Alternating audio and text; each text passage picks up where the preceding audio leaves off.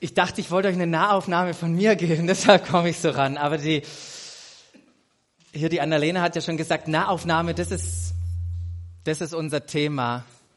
Eine Nahaufnahme von ihm zu haben, ihn eben nicht aus der Ferne zu sehen, sondern ihn aus der Nähe zu betrachten. Und wenn wir eine Person aus der Nähe betrachten, dann fallen uns Dinge auf.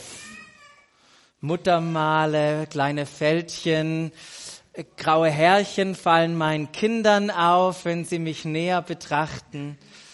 Ich habe mich heute Morgen extra rasiert, damit ihr da nicht die grauen Härchen seht. Das hat alles was mit Nahaufnahme zu tun. Und genau in, mit diesem gleichen Bild im Kopf haben wir gesagt, lasst uns Jesus mal näher anschauen.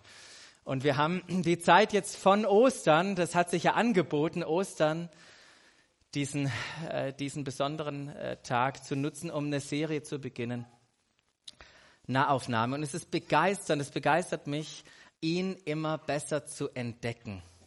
Jesus ist einfach so eine faszinierende Person. Findest du es nicht auch? Faszinierend. Und wenn wir ihn betrachten, dann sehen wir Dinge, erleben wir Dinge, die wir vorher noch nicht gesehen haben. Und das, was ich so faszinierend finde, ist, dass wir nicht nur ihn betrachten, sondern das Bild, er persönlich zu uns spricht. Und weil das so war und wir nicht die Einzigen sind, die ihn betrachtet haben, ähm, gab mal jemand, den Albert Einstein, der ihn auch betrachtet hat, der Folgendes von ihm sagt. Es gibt wirklich nur eine Stelle in der Welt, sagt dieser, was war es denn, Quantenphysiker, was weiß ich, alles Mögliche, sagt, es gibt äh, wirklich nur eine Stelle in der Welt, wo wir kein Dunkel sehen. Sagt Albert Einstein. Das ist die Person Jesus Christus. Und ich habe mir überlegt, wenn ich so ein Bild von Jesus hätte, und das ist ja nicht nur irgendwie so ein zweidimensionales Bild, sondern ist ja gigantisch, dass wir so ein dickes Buch haben, das uns ein Bild malt von Jesus. Und ich kann mich da nicht satt sehen. Ich kann mich da nicht satt sehen. Da ist so viel zu entdecken. In Jesus liegt so ein gewaltiger Reichtum drin. Da steckt so eine Bedeutung in ihm als Person. Und daher konnte Dietrich Bonhoeffer, und das ist mein Einstieg heute Morgen mit zwei Zitaten, nur folgende Aussage treffen. Wisst ihr, was Dietrich Bonhoeffer gesagt hat? Er hat gesagt, was mich unablässlich bewegt. Das ist, was mich permanent, was in meinem Kopf drin ist, was mich nicht loslässt, ist die Frage, wer Jesus Christus heute für uns eigentlich ist. Eine Frage, die beschäftigt mich. Wer ist Jesus Christus für mich? Jetzt in diesem Moment. Und das ist auch die Frage, diese Aussage, die hier Bonhoeffer äh, stellt oder formuliert, die, die, die enthält diese Frage, die Jesus seinen Jüngern höchstpersönlich gefragt hat, als er gesagt hat, für wen haltet ihr eigentlich mich? Wer bin ich für dich? Das ist die entscheidende Frage. Die entscheidende Frage, weil unser Glaube, all das, was wir hier leben, hat nichts mit Dogmatik zu tun, sondern hat mit einer Person zu tun. Deshalb ist diese Frage so entscheidend. Unser Glaube ist verbunden mit einer Person. Und wir sind mit dieser Frage eingestiegen. Na, Aufnahme, kannst die nächste Folie mal machen. Wer bin ich für dich? Das war die Frage an Ostersonntag. Und dann sind wir in zwei ähm, Aspekte des Wesens von Jesu hineingegangen. Einmal, dass er eine menschliche Seite hat. Er, ist, er war Mensch. Er ist als Mensch geboren. Der, der hier gepredigt hat, gesagt, er zeltete richtig unter uns, in unserer Mitte, in unserer Gegenwart. Er war zum Anfassen da. Und gleichzeitig war er nicht nur Mensch, sondern war, hatte diese göttliche Natur. Er war Sohn Gottes. Er konnte nur das tun, was Gott tun konnte. Und was hat er getan? Er hat es vollbracht, um uns zu erlösen, um uns mit dem Vater zu versöhnen und, und das alles wiederherzustellen, was Gottes Absicht war. Und dann hatten wir zwei Personen da, die uns wunderbare Bibelstellen äh, dargelegt haben. Mit der Frau am Jakobsbrunnen, eine ganz bekannte Stelle, wo einfach das Herz von Jesus sichtbar wurde. Und dann letzte Woche wo Jesus sagt, hey, ich bin da, um zu sterben, damit durch mich auch andere leben können und ich Leute in meine Nachfolge rufe. Und ganz, diese ganzen, diese ganzen Stellen, die finden wir alle im Johannesevangelium und wir haben äh, das gemacht, ähm, um euch Appetit zu machen, so wie die Annalena das gesagt hat. Ähm, es reicht nicht nur ab und zu mal zu kommen und sich eine Predigt reinzuziehen, sondern wir möchten, wir möchten euch ermutigen und ähm, euch einfach dafür gewinnen, selber die Bibel in die Hand zu nehmen und zu lesen. Und wenn du nicht weißt, wo du anfangen sollst, wenn du das nicht so oft machst, die Bibel in die Hand nehmen, dann mach doch mal äh, einfach das äh, äh, Johannesevangelium. Lies mal von vorne bis hinten durch mit dem guten Kaffee. Und lass das einfach mal auf dich wirken, dieses Bild, das der Jünger Johannes hier von Jesus zeichnet. Und mit diesen, mit diesen vielfältigen Blinkwinkeln über die letzten Wochen hinweg war, war eben unser Ziel, ein Bild von Jesus zu zeichnen. Und dabei war parallel nicht unsere Absicht, also hört mal zu, was nicht unsere Absicht war. Unsere Absicht war nicht, dir zu sagen, nachdem du jetzt weißt, wie Jesus ist und was er alles getan hat, jetzt mach ihn mal nach, imitier ihn mal, nimm ihn zum Vorbild und versuch mal so zu leben wie er. Falls du das gehört hast in irgendeiner Predigt letzte Woche, dann kannst du das gerade mal aus deinem Kopf rausschmeißen. Das war nicht unsere Intention zu sagen, dich anzufeuern und jetzt komm, du schaffst es. Streng dich nur gut genug an. Nach dem Motto, finde heraus, was er getan hat.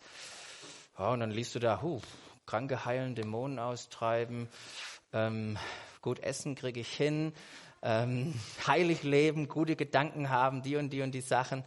Und dann zu sagen, so, Go for it. Mit unserem Jahresmotto Go for it ist nicht das gemeint. Nicht gemeint aus eigener Kraft von sich heraus irgendwie jetzt Jesus nachzufolgen und ihn zu imitieren und ein gutes und erfolgreiches christliches Leben zu leben, was auch immer das sein mag. Wisst ihr, warum wir das nicht gemacht haben? Weil wir wissen, dass es nicht funktioniert. Ja, ich weiß nicht, ob er das schon ausprobiert hat, Jesus zu imitieren und so zu sein wie er. Das funktioniert ein bisschen und dann merkt man schnell, es passt nicht. Und wisst ihr was? Jesus hat uns das nicht aufgetragen. Nirgendwo in seinem Wort höre ich oder höre ich ihn sagen, jetzt imitiere mich mal. Das hat er nicht gesagt, weil er auch er wusste, dass wir das nicht hinbekommen. Und deshalb verlangt er das auch nicht von uns. Aber was macht Jesus stattdessen? Und das ist höchst interessant, wie ich mir das auch im Johannesevangelium an, an, angeschaut habe. Da konfrontiert uns Jesus, dich und mich, mit einer, ich finde, unglaublich, total überraschenden, überraschendem Geständnis über sich selbst. Wisst ihr, was Jesus zugab? Was er zugab und seinen Jüngern und anderen Leuten gesagt hat? Dass er selbst nicht ein erfolgreicher Christ aus sich selbst heraus sein kann. Ganz schönes Geständnis, oder? Von Jesus, der sagt, ich hätte selber nicht tun können. Wollen wir uns mal anhören, was, welche Worte er gesagt hat? Im Johannes. Ich sage euch, der Sohn kann nichts von sich selbst aus tun. Ein paar Verse später, gleiches Gespräch, sagt er, von mir selbst aus kann ich nichts tun. Kurzer Exkurs ins Matthäusevangelium, da berichtet der Jünger Matthäus von einer Begegnung, die Jesus hatte, wo so ein junger Mann auf ihn zukam und ihn fragte, Meister, was muss ich Gutes tun? Um das ewige Leben zu bekommen. Und Jesus schaut ihn an und fragt ihn, und fragt ihn ähm, warum fragst du mich nach dem, was gut ist? Gut ist doch nur einer. Wenn du den Weg gehen willst, der zum Leben führt, dann halte die Gebote, sagt Jesus. Ist nicht interessant? Johannes, Matthäus, die beschreiben, wie Jesus öffentlich bekannte, dass er nicht aus sich selbst heraus das tun kann. Und er ging sogar noch weiter und sagte, es gibt doch nur einen, der gut ist, und das ist mein Vater im Himmel.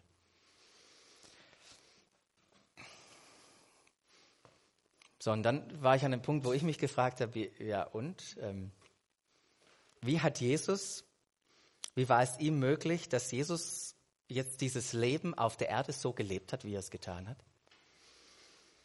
Wenn er nicht aus sich selbst heraus das machen konnte, wie konnte er dann so fehlerlos leben? Wisst ihr, was seine Antwort war? Gleicher Text. Der Sohn tut nur, was er den Vater tun sieht. Was immer der Vater tut, das tut auch der Sohn.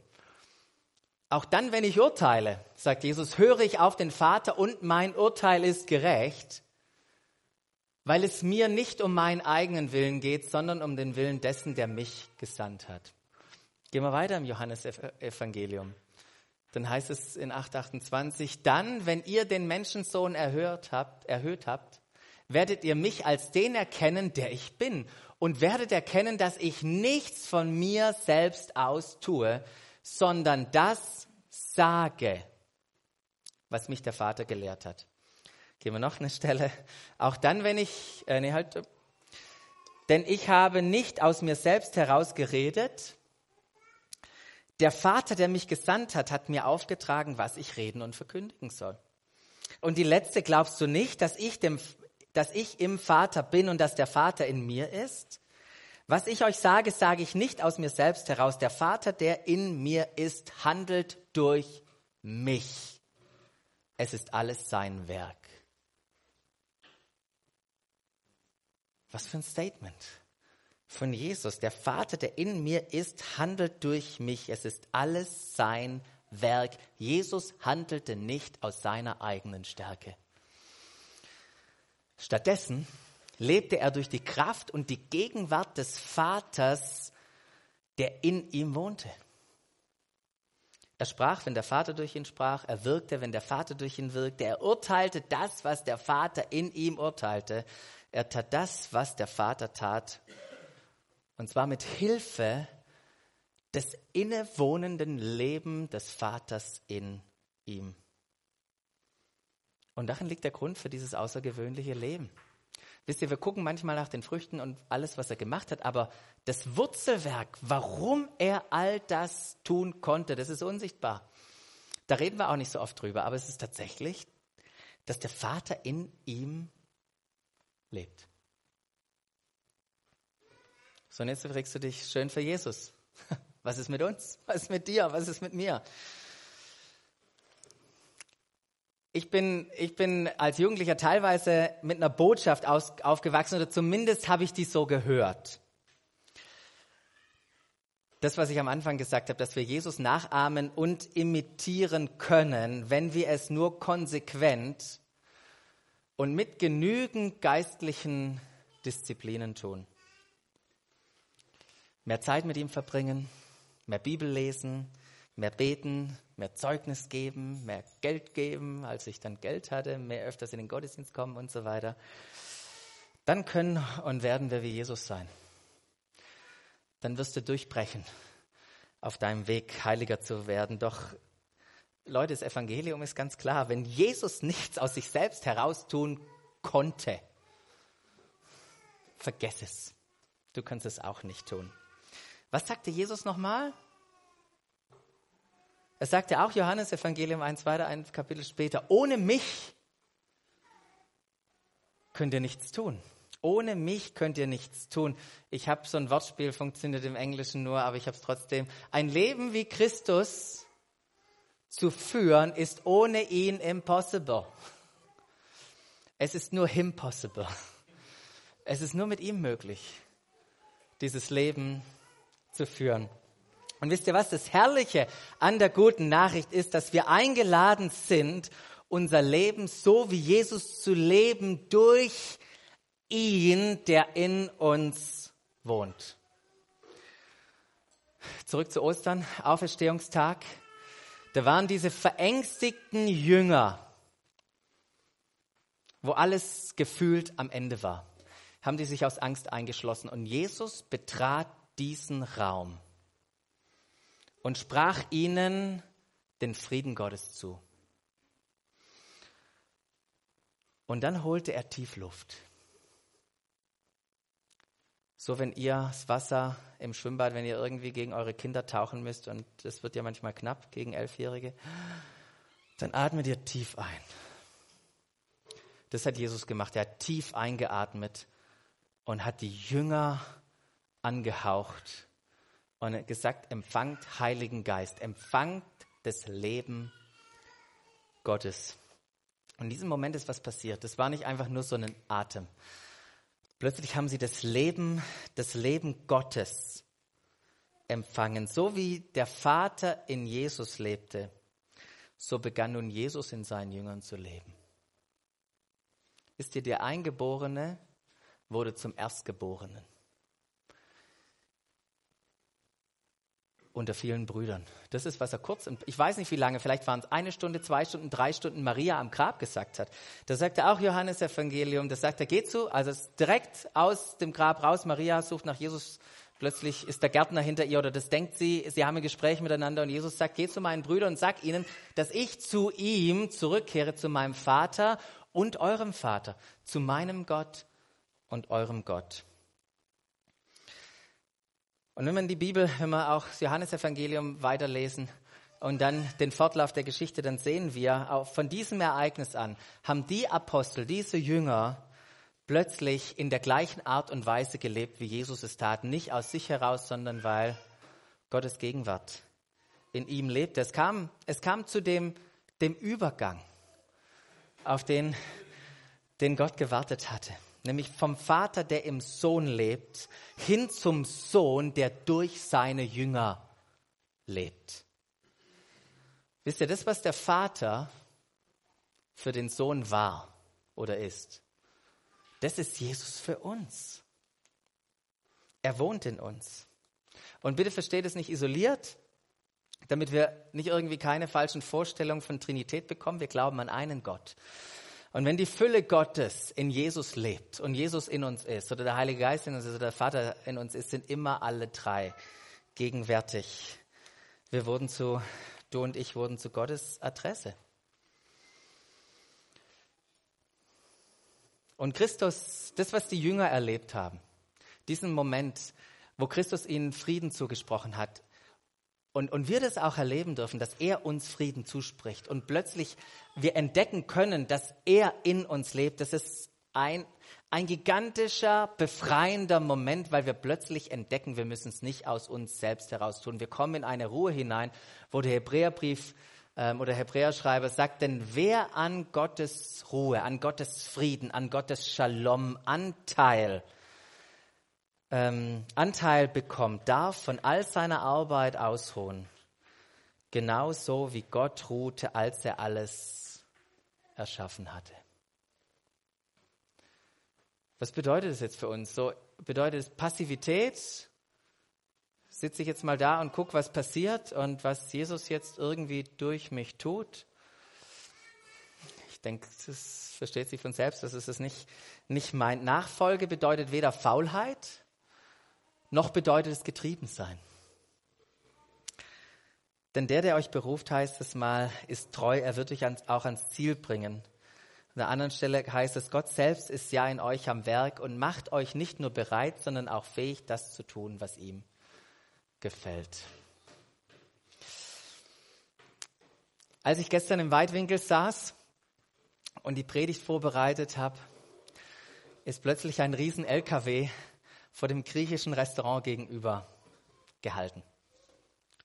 Die Ladeklappe ging runter, zwei Männer kamen und haben, ich weiß, weiß nicht, wie viele Pflanzen ausgeladen, kleine Zitronenbäumchen und was weiß ich, aber auch zwei richtige, massive Olivenbäume, wo ich dachte, unser Baum vor unserem Haus ist echt ein Krüppel.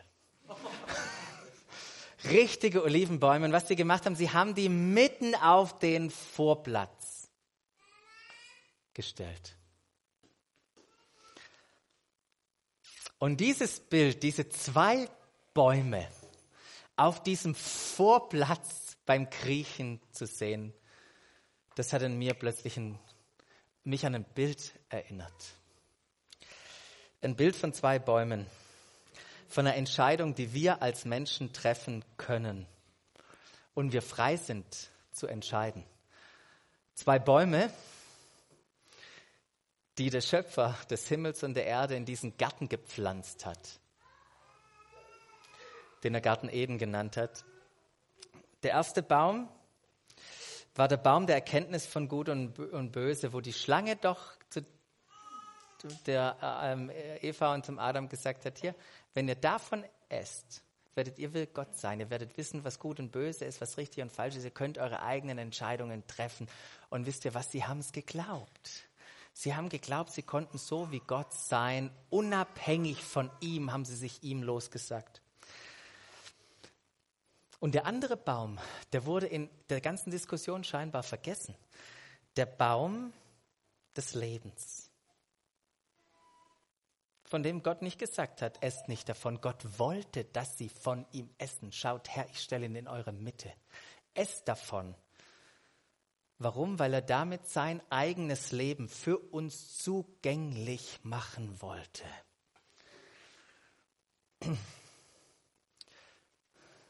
Wisst ihr, wer heute der Baum ist? Jesus ist dieser Baum des Lebens für uns geworden. Das sagt selber auch Johannes, nur Johannes heute, sagt er, ich bin der Weinstock, der wahre Weinstock. Und dann sagt er in einem äh, ganz interessanten Kontext, ähm, der Vater, der lebendige Gott hat mich gesandt und ich lebe durch ihn. Genauso wird auch der, der mich ist, durch mich leben. Wisst ihr, wenn wir Jesus in unser Leben einladen, wenn wir ihm vertrauen, dann ist es wie den ersten Biss vom Baum des Lebens, von dieser Frucht zu nehmen. Aus Gottes Leben heraus zu leben, von diesem Baum des Lebens, ist was völlig anderes, als von dem Baum der Erkenntnis von Gut und Böse zu leben. Wisst ihr, anstatt zu versuchen, konzentriert zu versuchen, Gutes zu tun und das Böse zu vermeiden, erlauben wir, das Leben Gottes in uns und durch uns fließen kann. Das ist ein völlig, völlig anderes Leben. Wir können hochkonzentriert sein, herausfinden, was ist alles gut und was ist falsch und dann versuchen, das zu tun. Oder wir erlauben einfach das Leben, das in uns ist, durch uns in uns und durch uns zu wirken. Und, und ich dachte auch, was meint er, was meinen wir immer mit gut? Gut ist nicht ein Konzept, Leute, gut ist eine Person. Er, der Vater, wo Jesus gesagt hat, er ist der eine, der gut ist. Ihn zu entdecken und ihn zu leben. Aber das sind, äh, das sind buchstäblich die zwei, die zwei Wege, die wir, die wir leben können. Drücken wir mal drauf. Ähm, diese zwei Bäume sind diese zwei Wege. Entweder versuchen wir zu wissen, was gut ist und dann versuchen gut zu leben, oder das, das, das Leben Gottes zu leben, der durch und durch gut ist. Und ich habe mir überlegt, wo finden wir diese, wo finden wir das auch wieder in der Bibel, wo Menschen so gelebt haben nach der ersten Strategie? Und es waren die Pharisäer. Die Pharisäer haben sich irgendwie selbst ernannt als die Hüter dieser jüdischen Kultur. Und sie sahen diese Moral, die sie vertreten haben, die sahen sie in Gefahr. Und da haben wir gesagt, wir müssen jetzt hier einen Weg finden, wie wir mit damit umgehen. Und dann haben sie gesagt, also mit all den Leuten, die irgendwie nicht so leben, wie wir denken, es wäre gut, mit denen essen wir nicht, mit denen reden wir nicht, mit denen haben wir überhaupt keine Gemeinschaft. Ist bis dahin gegangen, dass die von ihren Häusern eine Brücke hatten zum Tempel dass sie ja nicht irgendwie mit solchen Leuten in Kontakt kommen mussten. Alles passierte in ihrem Denken auf, was ist die Erkenntnis von Gut und Böse. Und dann danach zu handeln. Und deshalb prallte Jesus permanent mit ihnen zusammen, weil er was ganz anderes verkörperte, weil er sie herausforderte in ihrem Denken. Und, und ich denke manchmal, wenn ich so die, die Bibel lese, hä, hat Johannes oder Matthäus, haben die nicht aufgepasst beim Gespräch? Da stellen die Pharisäer eine Frage und Jesus macht eine Antwort drauf und du denkst, hä? Hat er das irgendwie falsch aufgeschrieben oder nicht mitbekommen, was hier die Antwort war? Das passt doch gar nicht. Aber wisst ihr, warum es manchmal nicht passt? Weil die, weil die Pharisäer von der Brille von Erkenntnis oder von dem Baum der, des Guten und des Bösen gedacht haben und Jesus denkt vom Baum des Lebens. Und so hat Jesus sich mit Leuten, äh, mit Leuten umgeben, die, die, mit denen sie nichts zu tun haben wollten. Mit den, mit den Schwachen, mit den Bedürftigen, mit den Kranken, weil wenn du krank warst, dann hattest du ja irgendwie eine Sünde in deinem Leben. Das war das Denken. Ähm, mit den Prostituierten, mit den Zöllnern hat Jesus sich umgeben und er wurde ihr Held. Und das hat ihnen ganz und gar nicht gepasst, diesen Leuten. Und dann behauptete der Jesus noch irgendwie von Gott direkt zu hören. Und bei all dem, irgendwann gelang es ihnen, ihn, ihn das Leben zu töten und ans Kreuz zu bringen. Und ich weiß, wenn ich das so erzähle, uns als Christen ist das alles bewusst, als Leute, die mit Jesus leben. Aber auch wir sind immer wieder konfrontiert mit dieser Entscheidung. Der Entscheidung der zwei Bäume. Und wenn wir, wisst ihr, wenn wir die Bibel angucken, dann, dann lesen wir in der Bibel einen moralischen Standard, der, der wunderbar ist. Es ist genial, die Bibel zu lesen und da auch, auch, auch Ordnungen Gottes, das, was Gott will, herauszulesen. Aber für, in, in, der, durch, in, in der Bibel, die hat nichts mit, in erster Linie mit Moral zu tun. Da geht es um was ganz anderes. Jesus nachzufolgen bedeutet, die höchsten moralischen Standards zu leben. Was hat Jesus gemacht hier? Das Gesetz sagt es und ich sage dir. Das bedeutet mir nachzufolgen. Aber in der Nachfolge, ihm nachfolgen, da geht es nicht nur um moralische Standards in erster Linie. Sich zu Jesus hinzuwenden, äh, schließt eine moralische Veränderung des Lebens mit ein. Ja, wenn ich Ja zu ihm sage, kann ich nicht weitermachen wie bisher. Aber bei der Hinwendung geht es im Wesentlichen nicht um Moral. Wisst ihr, ob es eine moralische Person ist oder die unmoralischste? Richtiges Verhalten, richtiges Leben hilft nicht weiter. Wir alle brauchen Jesus. Wir brauchen den Baum des Lebens, um gerettet zu werden. Es geht nicht in erster Linie um Moral, weil es überhaupt nicht um den Baum der Erkenntnis von Gut und Böse geht. Der ist verboten, den sollen wir gar nicht beachten. Es geht um den Baum des Lebens, der manchmal vergessen wird. Wisst ihr, wenn wir unser Glaubensleben an den Baum der Erkenntnis von Gut und Böse hängen, dann werden wir wie die Pharisäer handeln.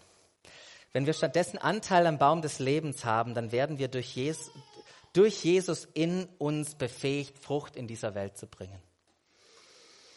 Und deshalb ist es so entscheidend zu decken, zu entdecken, dass bei der Serie, wo wir die Nahaufnahme hatten, dass Jesus der Mensch, Menschensohn ist, der Sohn Gottes, aber auch, dass Jesus in uns lebt, Christus in uns.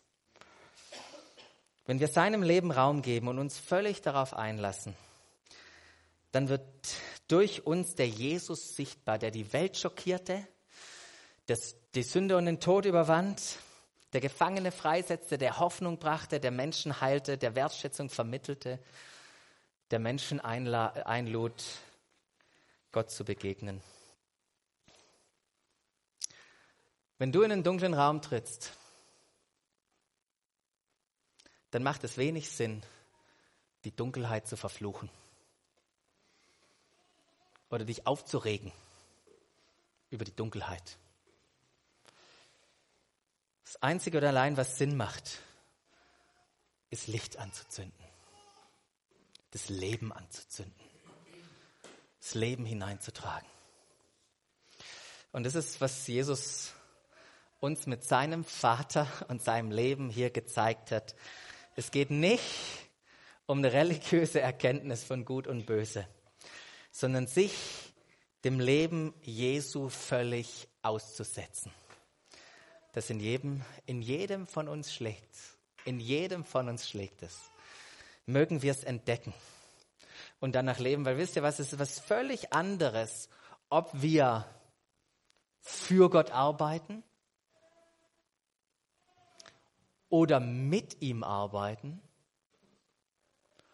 oder ihn durch uns arbeiten zu lassen. Völlig unterschiedlich. Und ich möchte euch einladen, das Letzte zu tun, ihn durch euch arbeiten zu lassen.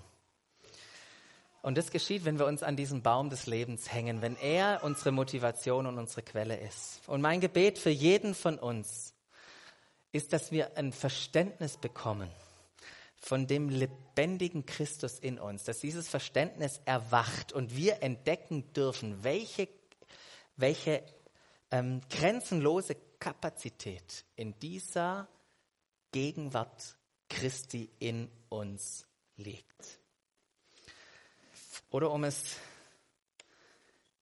in dem Bild von dem Baum auszudrücken, wir dürfen anfangen, mehr durch den vergessenen Baum des Lebens zu leben, als durch diesen verbotenen Baum der Erkenntnis von Gut und Böse.